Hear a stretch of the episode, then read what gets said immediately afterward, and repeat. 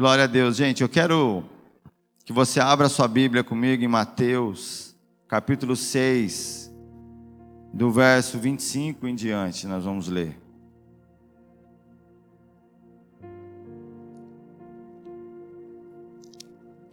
Eu confesso que eu, né, primeiro, primeiro culto do ano, primeiro encontro, né, existe uma certa expectativa, não sei se da sua parte tem, mas da minha tem. O que, que Deus quer falar com a gente?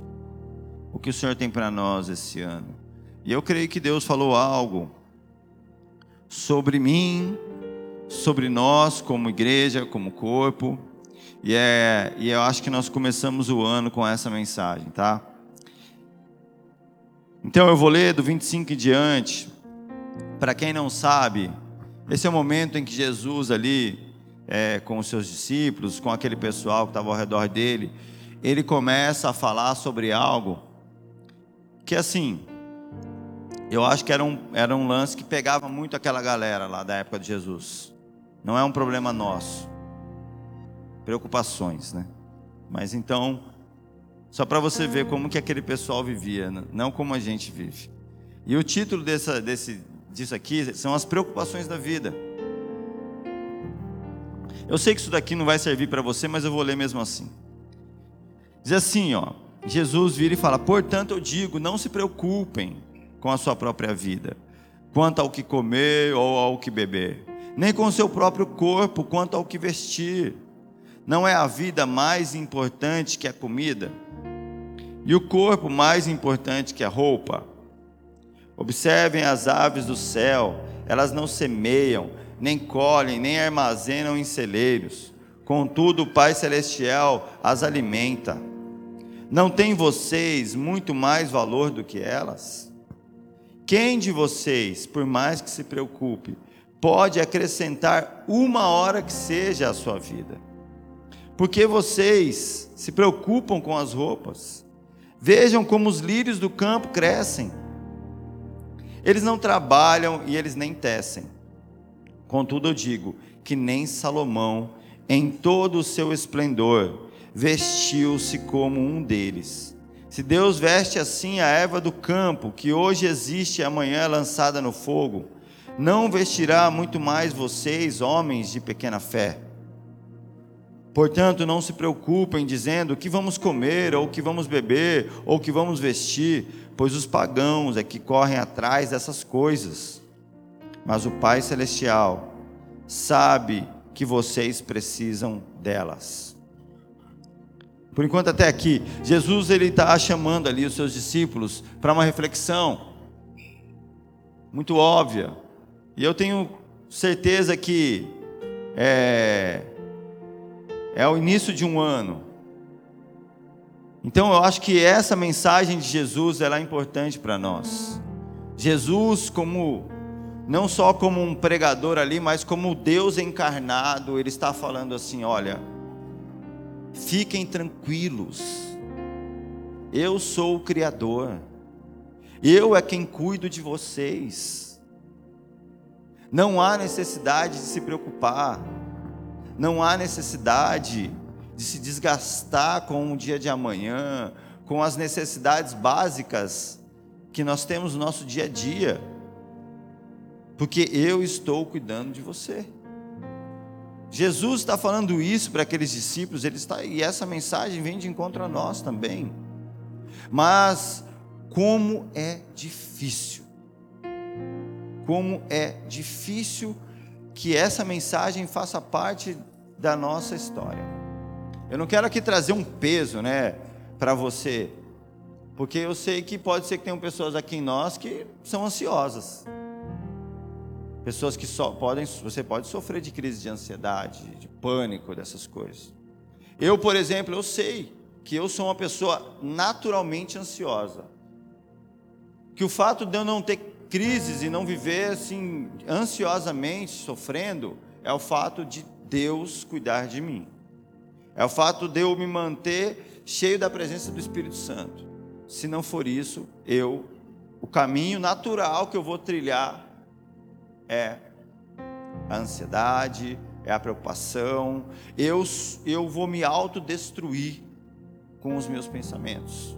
Eu vou me auto-afligir. Esse é meu caminho natural, gente. É como se o meu carro estivesse, sabe quando está, como é fala, desalinhado? A tendência dele é fazer assim, ó. Só que tem a mão de Deus sempre. No dia em que eu é, achar que essa mão de Deus não é necessária, o meu carro faz assim, ó. E eu vou seguir por esses caminhos. O que isso diz respeito? Ao pecado. Ao pecado original. Muitas vezes nós ouvimos falar a palavra pecado, né? E aí, a maneira mais religiosa de se pensar no pecado é: olha, o pecado é o quê? É, ah, você roubou, você mentiu, você fez isso. Não. Quando a Bíblia fala do pecado original, ela está falando, sabe do que, gente? Do pecado que é a nossa essência. Nascemos e fomos concebidos em pecado é uma tendência natural. Não é porque um dia você mentiu, não é porque um dia eu, eu, eu, eu agredi uma pessoa. Não, é porque em mim habita naturalmente uma tendência ao mal, a quebrar a lei de Deus, a desobedecer à vontade de Deus, a ser rebelde contra o que Deus quer e a seguir um curso de morte. E esse pecado foi concebido no Éden e ele atinge a mim. Isso fala da depravação total. É o pecado que habita em todo ser humano. E aí, a redenção de Cristo é a, é a vitória sobre a morte do pecado. É a condição que nós temos de vencer essa natureza que habita em nós, por meio de Cristo, por meio do, do, governo dele nas nossas vidas, por meio de fazer com que essa verdade dele seja uma verdade nossa. Essa vitória vem quando um texto como esse não, seja, não é uma verdade só de Cristo, mas é uma verdade minha também. Eu me aproprio dela e falo: não, eu, isso é uma verdade para mim. Eu venço a morte, eu venço o pecado que habita em mim. Porque você pode achar que você não tem pecado, porque você não rouba, porque você não mata. Não, existe uma natureza em você. Independente se você cresceu na igreja, independente onde você passou a maior parte da sua vida. E Jesus ele continua no versículo 33, ele diz assim, olha: Busquem, pois, em primeiro lugar o reino de Deus e a sua justiça, e todas essas coisas serão acrescentadas a vocês. Portanto, não se preocupem com o amanhã, pois o amanhã trará suas próprias preocupações. Basta a cada dia o seu próprio mal. Talvez essa é uma, é uma mensagem tão simples, tão óbvia, mas tão difícil, né? Gente, a ansiedade, a preocupação, é, a própria palavra preocupação é uma pré-ocupação. É antecipar uma preocupação. Você se ocupa antes do tempo. Você se ocupa de maneira é, é, é desnecessária. O amanhã não chegou, as coisas ainda não aconteceram, mas eu estou ocupando a minha mente com aquilo, eu estou ocupando o meu coração com aquilo, e eu estou ocupando de maneira destrutiva, porque a preocupação, como nós conhecemos, são pensamentos ruins sobre o amanhã. Eu começo a me afligir porque eu estou construindo dentro da minha mente a ideia de que as coisas podem dar errado. Aquilo não pode sair do jeito certo. Olha, pode ser que eu não consiga, pode ser que as contas não fechem, pode ser. E aí eu começo, e nem, e nem chegou ainda, nem aconteceu. Só que eu estou projetando um futuro ruim. E isso gera as aflições da nossa alma. Só que, o que é a fé? Hebreus 11 diz que a fé é a certeza das coisas que se esperam né? É, mesmo sem ver, mas é a convicção de que elas se cumprem. E que, de que coisas são essas? São as coisas do reino de Deus. Então a fé é uma certeza de que o amanhã Deus me sustentará como Ele sustenta os pássaros. A fé é a certeza de que, independente de como está o mundo ou o dia de hoje, amanhã eu vou ser vestido como os lírios do campo são. A fé é a certeza de que há provisão de Deus para mim, de que há cuidado de Deus, de que eu sou filho de Deus. A fé não é um pensamento positivo, não é um pensamento que vem de você, mas é um pensamento construído sobre uma verdade de Deus. Então a fé diz para mim, que me sustenta, que Cristo na cruz, com o sangue dele, me comprou. Então agora eu, sou, eu pertenço a Ele. A partir do momento que eu entendo isso, que eu fui comprado pelo sangue de Jesus, eu pertenço a Ele. Então eu sou propriedade de Cristo. Ele tem cuidado de mim. Ele, ele zela por aquilo que Ele comprou com o sangue dele.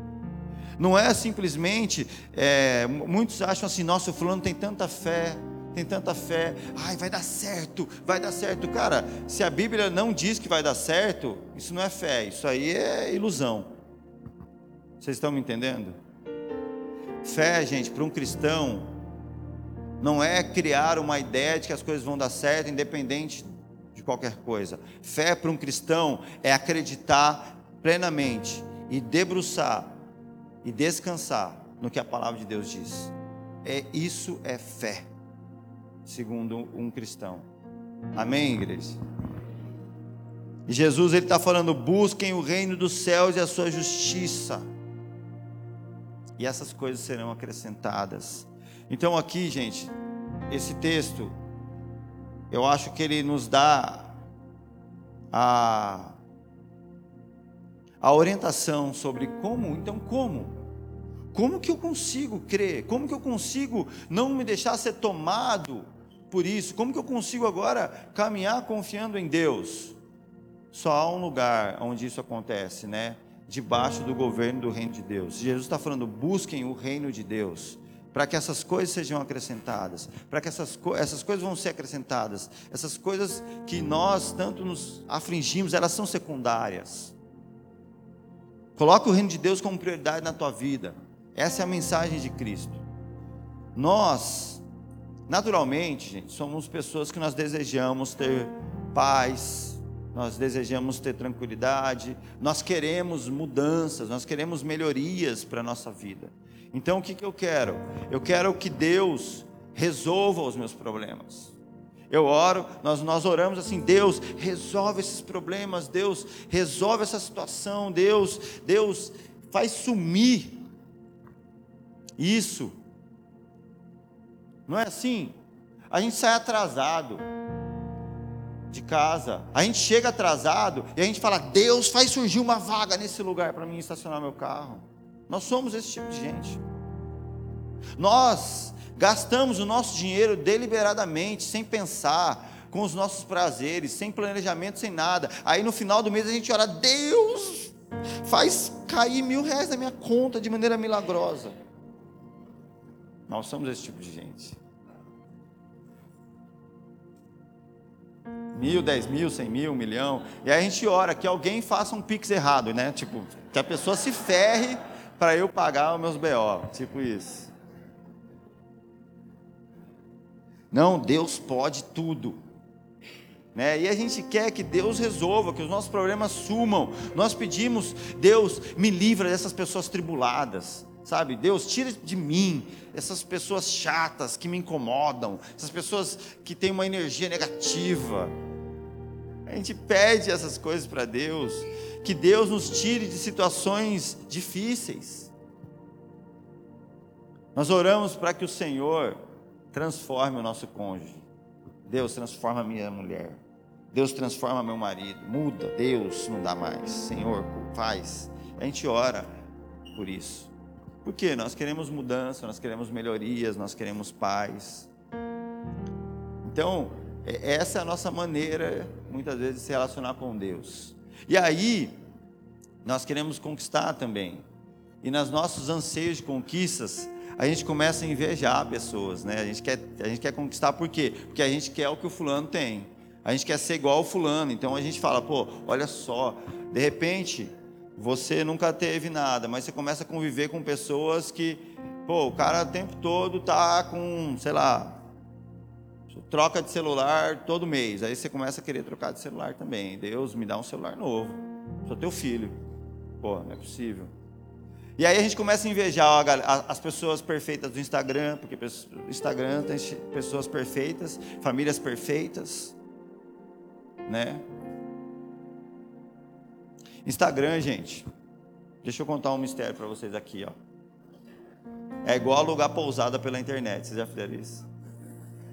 Você olha, a pousada é linda, amigo, é pintadinha. O sofá é maravilhoso, a, a, a, o jardim é perfeito. De repente você chega lá e fala: pô, pô, peraí, pousada errada. Cadê aquela lá do site? Instagram é assim.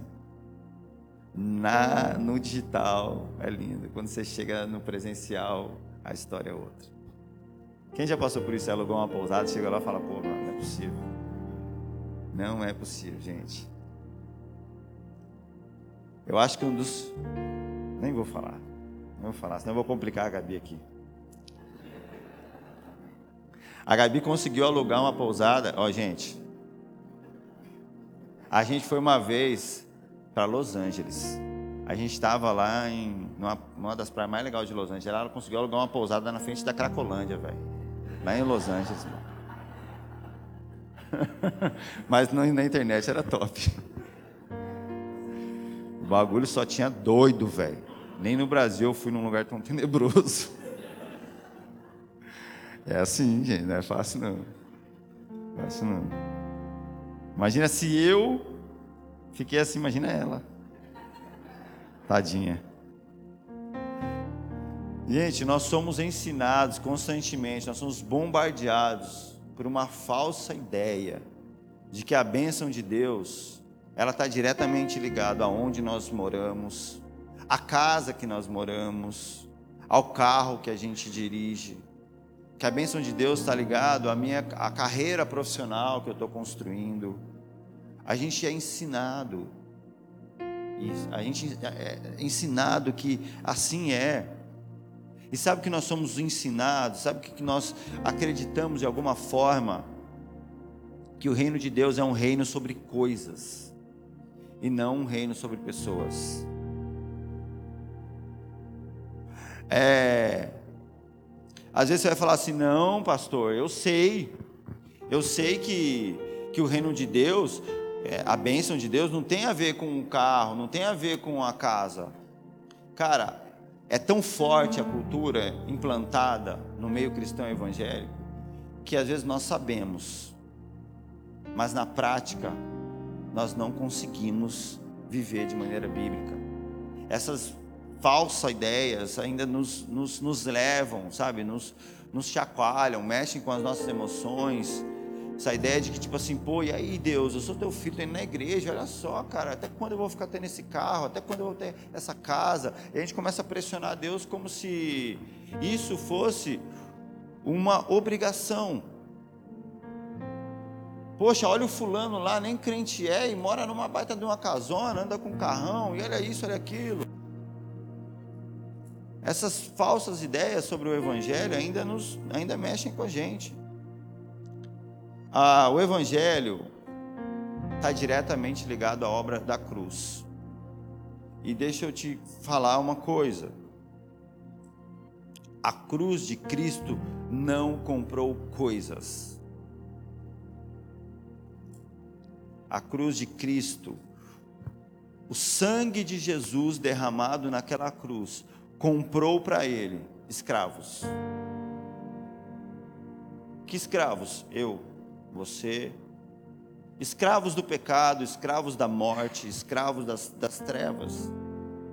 Aqueles que eram inimigos de Deus, inimigos da cruz, pelo sangue de, da, derramado ali na cruz, pelo sacrifício de Jesus, ele olhou para mim, um escravo do pecado, um escravo do inferno, um escravo, um, uma bomba atômica indo em direção ao abismo. Ele falou: Eu quero, vou te comprar com o meu próprio sangue. Isso que Cristo comprou.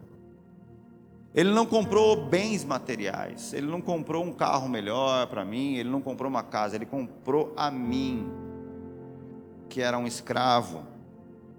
E a partir do momento que ele compra um escravo, é, essa é a grande, essa é a beleza da obra de Cristo. Ele me compra como um escravo, e a partir do momento que ele me compra como um escravo, ele me faz filho.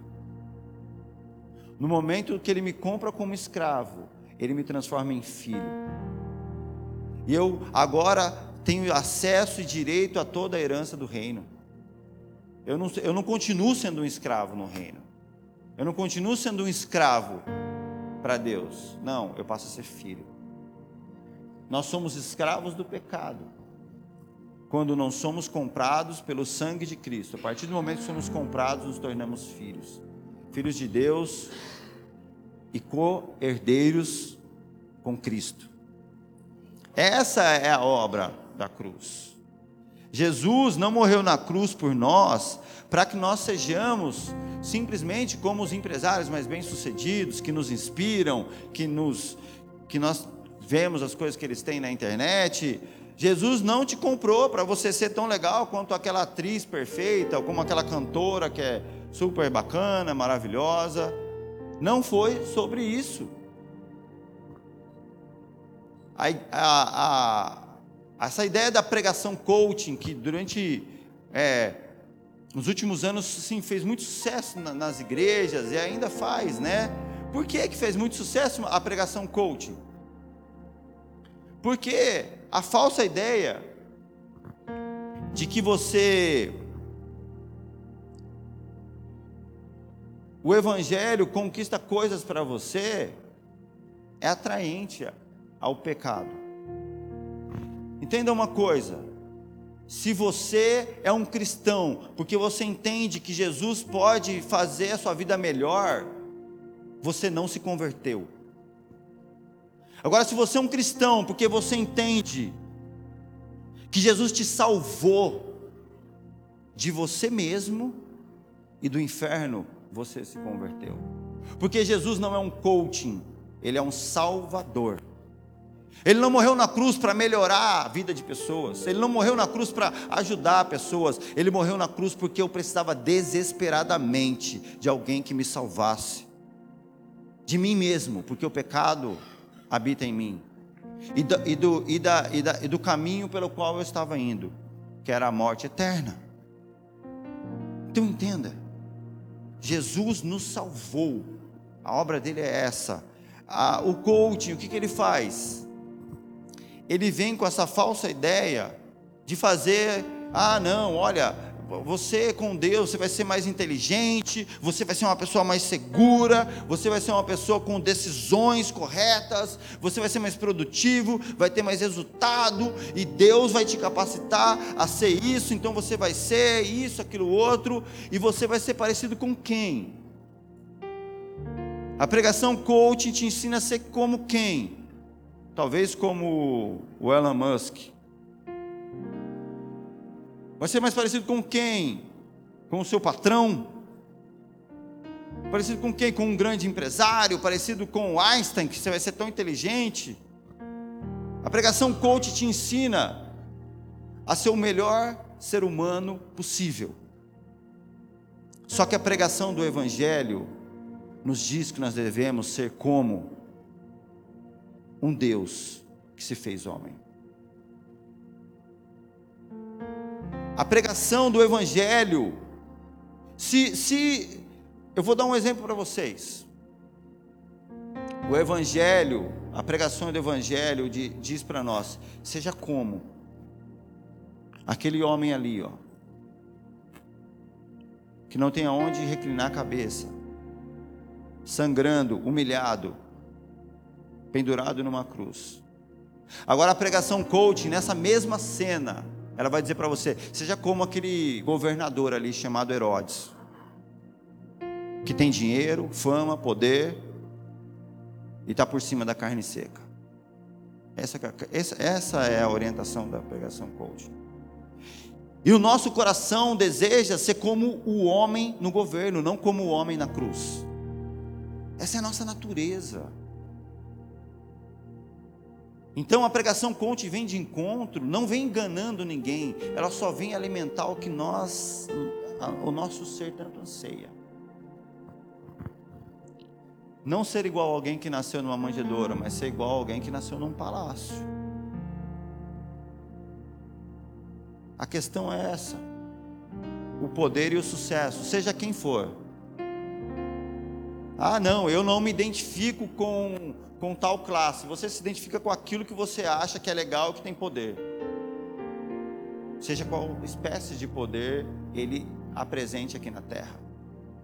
Mas a, o Evangelho, nos diz que Cristo morreu na cruz para nos fazer agora filhos que se pareçam com Ele.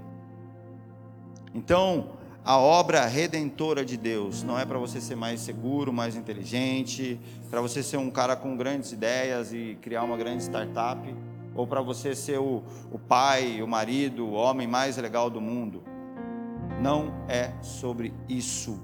Jesus morreu na cruz por mim e por você, primeiro para nos salvar e para depois sermos parecidos com Ele, sermos semelhantes a Cristo.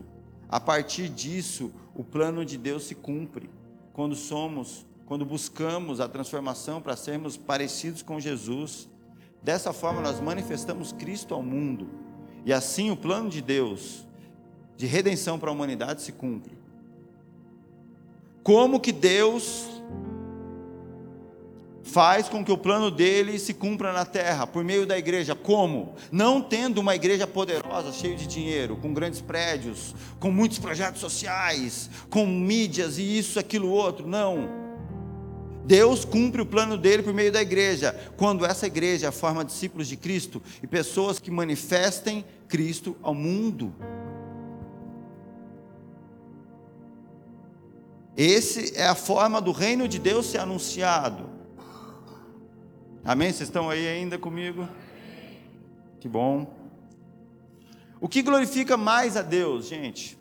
As suas conquistas ou ser mais parecido com Cristo? Sabe, nós estamos acostumados a, a, a ouvir. Não, cara, para evangelizar as pessoas tem que chegar aqui e falar: olha, vou dar um testemunho aqui para edificar os irmãos. Cara, eu estava devendo 10 mil reais. De repente, Deus fez. Eu aceitei a Cristo. Essa dívida foi paga. E hoje eu estou num trabalho melhor, estou com um carro melhor e tal. E aí, quem quer aceitar Jesus? Tá vendo que bênção?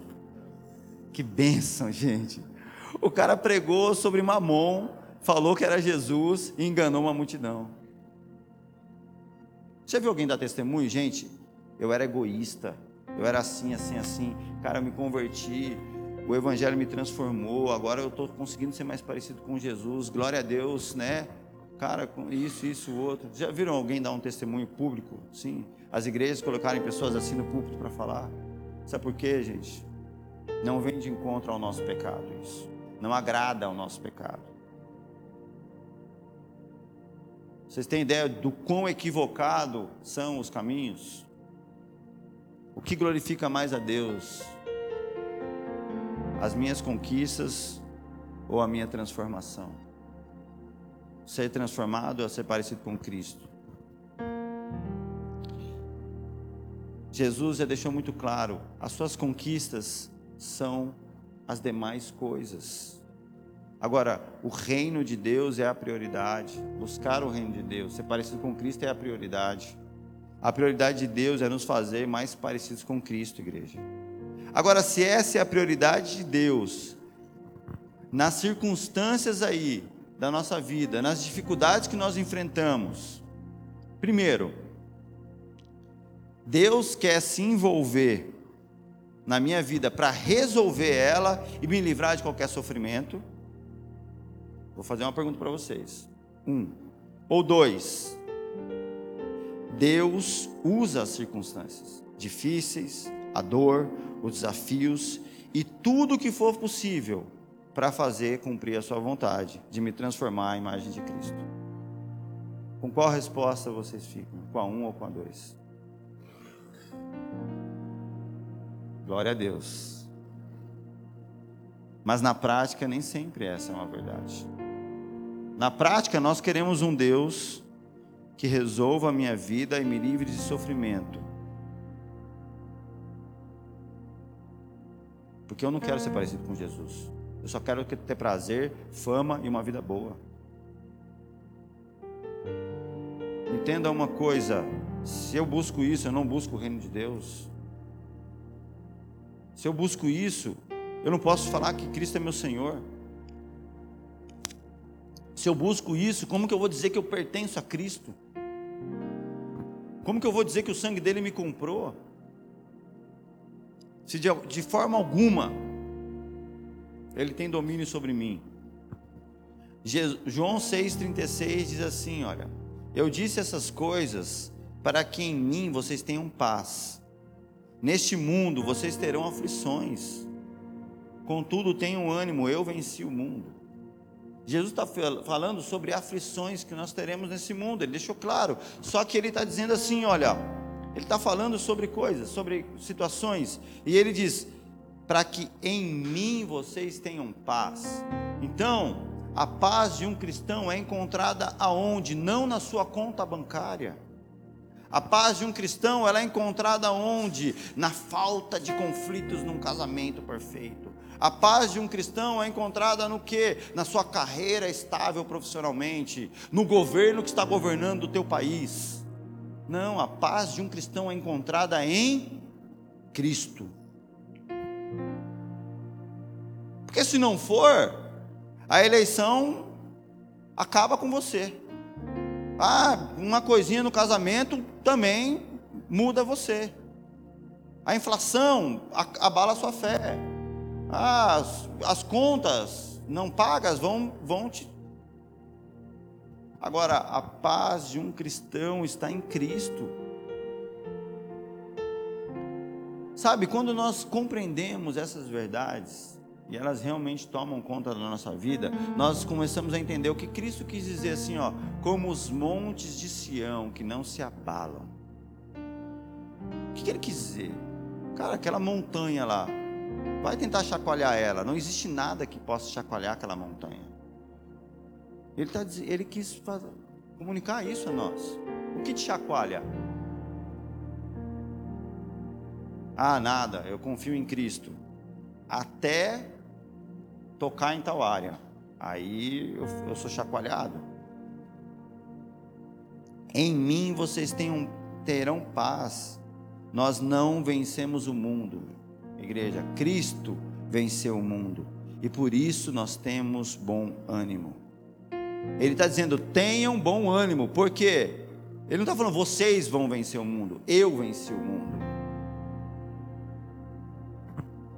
Romanos 5, do 1, diz assim, ó: Tendo sido, pois, justificados pela fé, nós temos paz com Deus, por nosso Senhor Jesus Cristo, por meio de quem obtivemos acesso pela fé a esta graça, no qual agora estamos firmes e nos gloriamos, na esperança da glória de Deus.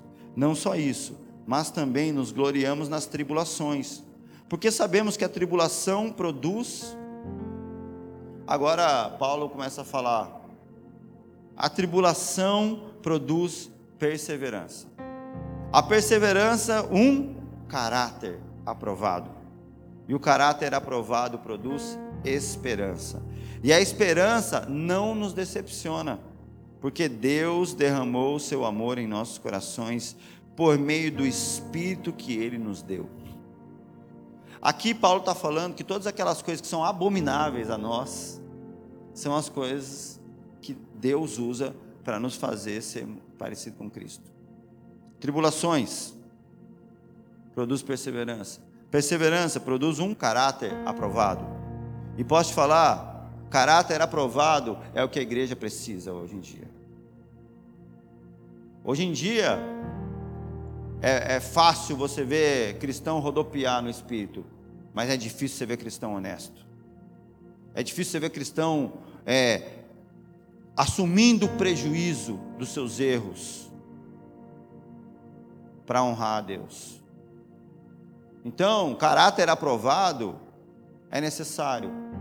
E caráter aprovado se produz nesses momentos.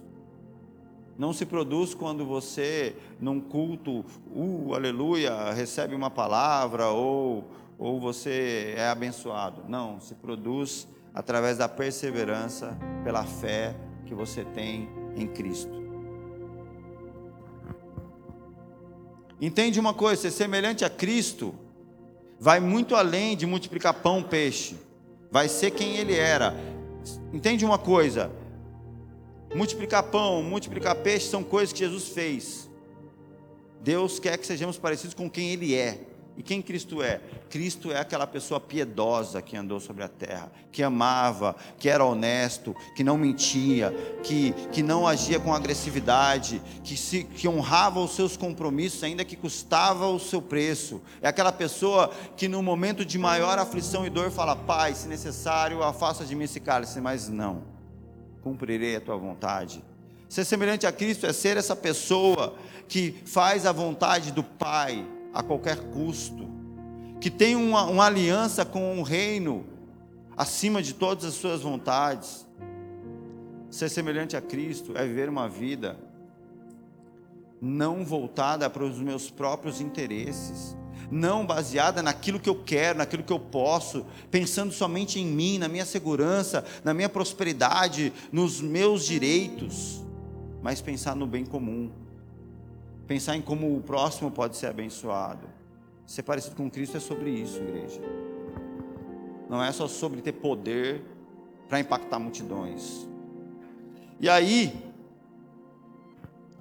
é, Paulo está falando sobre aquilo que produz essas transformações em nós.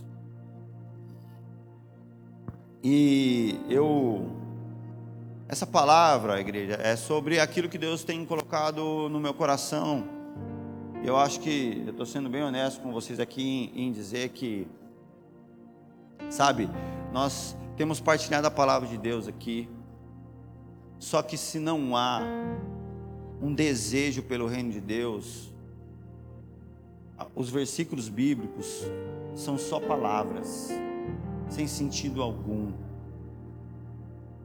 Sem, porque nós, Jesus ele conta uma parábola a parábola do, da, do semeador. E nessa parábola do semeador, ele fala de quatro solos onde a semente é lançada.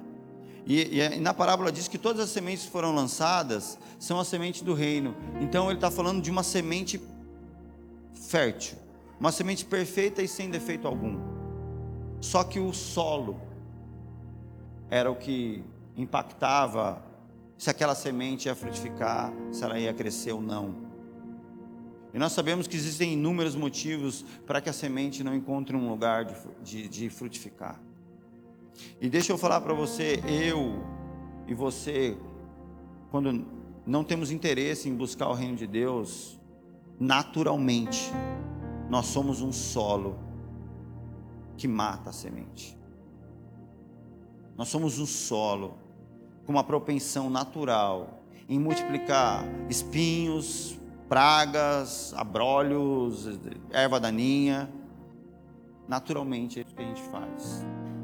Agora, por meio do reino de Deus, nós podemos sim permitir que a, boa semente possa crescer em nós e produzir bons frutos e viver de acordo com o reino de Deus. Então, o que, que eu creio que, que Deus falou comigo? Sabe, eu tenho ouvido, falado, cuidado e orado. Não sei se você também faz isso com muitas pessoas. Eu vejo muitas pessoas passando por muitas crises. E as pessoas querem mudar. Mas elas querem mudar e talvez elas querem, elas esperam que eu seja um coaching na vida delas. E gente, eu já fui coaching por muito tempo. E tá aí um negócio que eu não quero ser mais. E o meu papel é realmente ensinar o evangelho. E aí pessoas que estão vivendo crise nas suas vidas, elas querem mudar e aí e normalmente elas no momento de maior crise elas querem uma mudança. Só que assim, elas não querem nenhum envolvimento com o reino de Deus. Fala assim, olha, eu, eu vou fazer aqui, não precisa responder, tá, gente? Vou fazer uma pergunta aqui. Quando foi a última vez que algum de vocês jejuou? Quando foi a última vez que você fez um jejum? Não estou falando do jejum para você trocar de carro, o jejum para ser transformado, para estar com o ouvido mais sensível a ouvir a voz de Deus. Quando foi a última vez que você jejuou? Como que é o seu compromisso com a leitura bíblica? Sabe, é, você não fica sem comer o arroz com feijão ou o, o pãozinho com leite mas sem ler a Bíblia você fica. Como que é a sua vida de oração? Como que você tem orado? E aí, o que eu entendi em Deus é que assim, olha, não tem sentido algum achar que pessoas podem ser transformadas, achar que casamentos, vidas ou podem ser transformados se não houver disposição a buscar o reino de Deus. Existe um caminho básico para que a gente possa acessar e, e, e ter essa vida no reino de Deus. E hoje eu quis fazer uma introdução. E nós vamos é, começar o ano falando sobre as disciplinas espirituais. Para que nós possamos colocar o reino de Deus acima de todas as coisas. Entende uma coisa? Você pode chegar um dia e culpar o pastor porque ele talvez não agiu como você esperava, os irmãos porque não deram a atenção que era necessário. Você pode culpar sua esposa, o seu marido, os seus amigos, todo mundo. Mas nós seremos indesculpáveis diante de Deus quando ele, de acordo com Hebreus 4:16, como um sumo sacerdote, nos deu acesso ao trono da graça, a fim de receber graça e misericórdia no tempo oportuno. Existe um caminho de oração que qualquer um pode acessar. Ele abriu, rasgou o véu para que eu e você pudéssemos orar a qualquer momento, em qualquer lugar, em qualquer circunstância. Não existe mais um lugar para se adorar, mas a adoração é sobre aqueles que adoram a Deus em espírito e em verdade. No dia em que nós tentarmos nos justificar diante de Deus, nós estaremos dizendo assim, ó, Cristo, a tua obra não serviu de nada. No dia em que eu falar que eu não orava por causa disso, por causa daquilo, ou eu não conseguia ler a Bíblia por causa disso, por causa daquilo, eu não jejuei por causa disso, eu vou falar: ah, a tua obra não serviu de nada. E talvez eu estarei diante do trono branco, no juízo final, dizendo para Cristo: Você não fez nada que preste, por isso eu não consegui ser salvo. E a nossa mensagem sobre disciplinas espirituais é para que cada um de nós não chegue nessa condição diante de Deus. Existe um acesso, uma palavra escrita, um livro. Gente, pensa só, um mundo comunista que quer queimar a Bíblia a qualquer custo. Uma sociedade que não concorda com a Bíblia de jeito nenhum. Como esse livro não foi abolido ainda? O livro mais vendido no mundo é a Bíblia. Infelizmente, em alguns países, vai na China, na Coreia do Norte, lá você não pode ter acesso à palavra de Deus. Lá a Bíblia não é aquela coisa. Mas aqui nós temos a Bíblia na nossa mão, na nossa casa, o tempo todo. Você tem YouTube cheio de gente pregando, você tem Spotify, você tem um monte de coisas, você tem a Bíblia o tempo todo. E o mais precioso mesmo, você tem a, a Bíblia em si ali para você ler. Deus preservou, intocável, as Escrituras para que a gente pudesse ter acesso. E Deus nos deu todas essas coisas por meio de Cristo. São, eu vou, as disciplinas espirituais, tem gente que fala de várias, você pode existir várias, mas eu quero falar basicamente de três aqui, vou fazer uma breve introdução. Leitura bíblica, oração e jejum. Três assim básicas que um cristão deve exercitar e não deve ser uma, um momento, ah, não, vou jejuar porque é a campanha da igreja. Não, cara, isso tem que fazer parte, deve ser cotidiano da vida de um cristão. São, não são coisas assim, ó, se der, né? Não são orientações de Cristo. Jesus orientou. Entende uma coisa? Jesus não só orientou que nós fizéssemos, mas ele fez como modelo para que a gente se inspirasse, para que a gente aprendesse. Jesus jejuou, Jesus ensinava as Escrituras, Jesus tinha tempo de oração.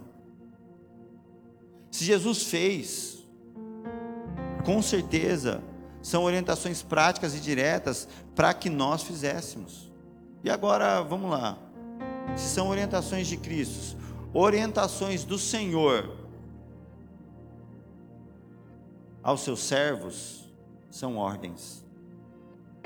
E ordens são leis para aqueles que são fiéis. Então eu digo que Cristo é meu Senhor. Eu não estou disposto. E eu não encaro as orientações dele como leis práticas para a minha vida.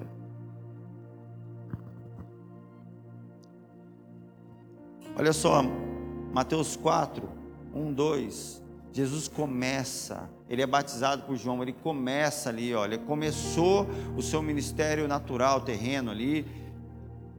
Então Jesus foi levado pelo Espírito ao deserto para ser tentado pelo diabo. Depois de jejuar 40 dias e 40 noites, teve fome. Jesus começa jejuando, igreja. Ele começa fazendo isso. Eu não vou entrar em detalhes sobre o jejum aqui, tá? Não quero. Às vezes você está. Período de gestação, tem mulher em gestação, tem, tem uma série de coisas que a gente tem que entender melhor. Mas são as disciplinas que Deus espera de nós. Eu vou citar momentos do, do começo. Eu vou, eu vou pegar o livro de Marcos. Nós vamos ler três versículos que estão lá no capítulo 1 e no capítulo 2. No comecinho, Jesus começando ali, Marcos capítulo 1, versículo 21. Eles foram para Cafarnaum, e logo que chegou o sábado, Jesus entrou na sinagoga e começou a ensinar. Todos ficavam maravilhados com o seu ensino, porque eles ensinavam como alguém que tem autoridade, não como os mestres da lei. Jesus, Jesus, com 12 anos de idade, conhecia as Escrituras e estava sentado junto com os mestres da lei, ali, debatendo e falando sobre a palavra de Deus. Como que eu quero fazer a vontade de Deus se eu não conheço ela? Você conhece a vontade de Deus e você conhece o plano de Deus para a tua vida por meio da palavra escrita. Palavra escrita é a, é a Bíblia Sagrada. Não há como você ser um, um discípulo de Cristo, uma pessoa que vai cumprir a vontade dele, se você não tem interesse em orar em, em, em ler a palavra. Aí está aí, dizendo que Jesus teve um caso com Maria Madalena, né? Está aí, sabe? Você vai acreditar em qualquer coisa. Porque não tem, não, não lê a Bíblia. Uma disciplina espiritual é ler a palavra, igreja, para que a gente possa compreender quem Deus é e qual é a sua vontade. A segunda é a oração. Olha só o exemplo de Jesus. Marcos também, capítulo 1, agora no versículo 35. De madrugada, quando ainda estava escuro, Jesus levantou-se, saiu de casa e foi para um lugar deserto, onde ficou orando.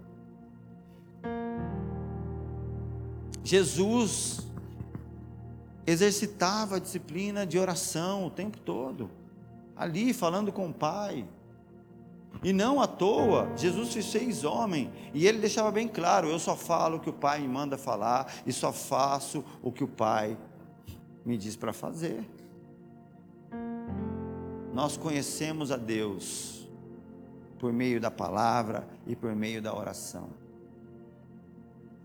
A oração, ela tem como princípio fundamental não é você saber se Deus vai com quem você vai casar, qual é a decisão do emprego, qual, qual é a proposta que você tem que aceitar. A gente ora para que Deus dê as respostas certas, como se Deus fosse um coaching. A oração tem o princípio de desenvolver um relacionamento para aqueles que querem conhecer a Deus. E quanto mais você conhece a Deus, mais você se relaciona com Deus e mais parecido com Ele você se torna. A oração tem como objetivo principal isso e as demais coisas são acrescentadas.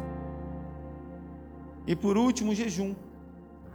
Olha só, Marcos capítulo 2, versículo 18. Os discípulos de João e os fariseus estavam jejuando. Algumas pessoas vieram e Jesus, a Jesus lhe perguntaram: Por que os discípulos de João e os fariseus jejuam, mas os teus não?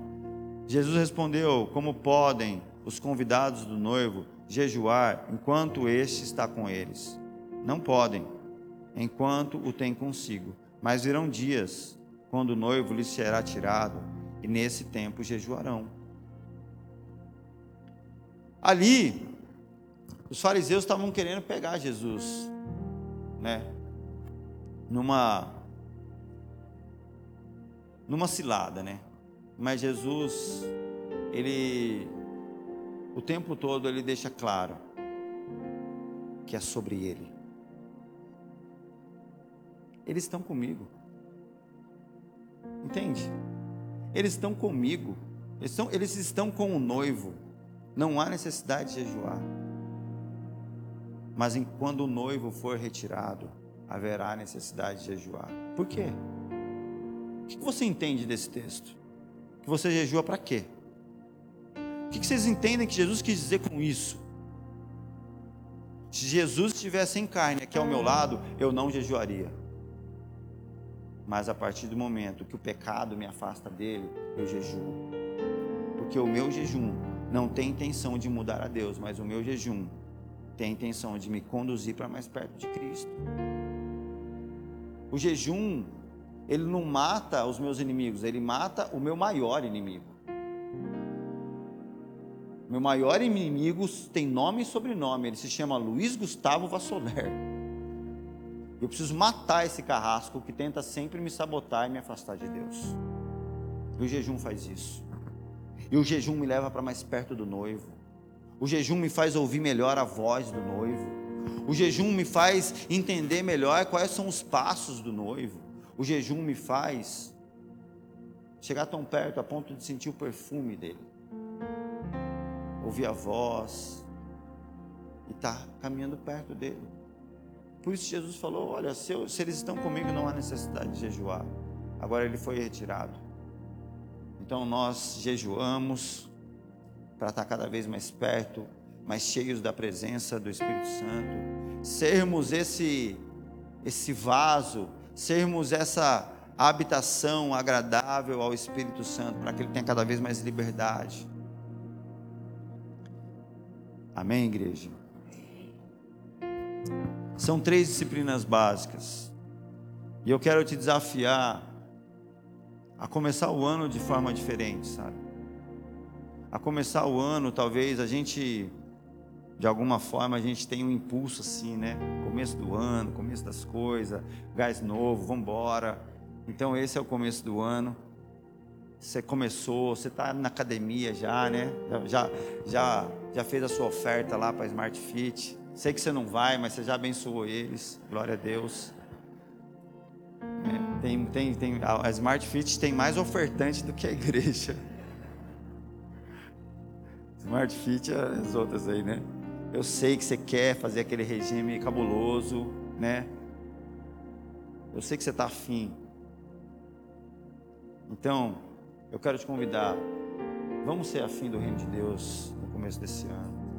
Vamos começar buscando o reino de Deus acima de todas as coisas. Vamos estar dispostos a ser realmente pessoas compradas pelo sangue de Cristo que pertencem a Ele. Nós vamos começar o ano dessa forma e nós vamos trabalhar aqui um culto sobre disciplinas espirituais nas próximas semanas aí. Eu acho que nós teremos aí mais ou menos uns quatro encontros. Nós vamos falar sobre isso. Espero que você esteja disposto a perseverar. Porque, como a palavra de Deus diz, a perseverança produz um caráter aprovado. Amém?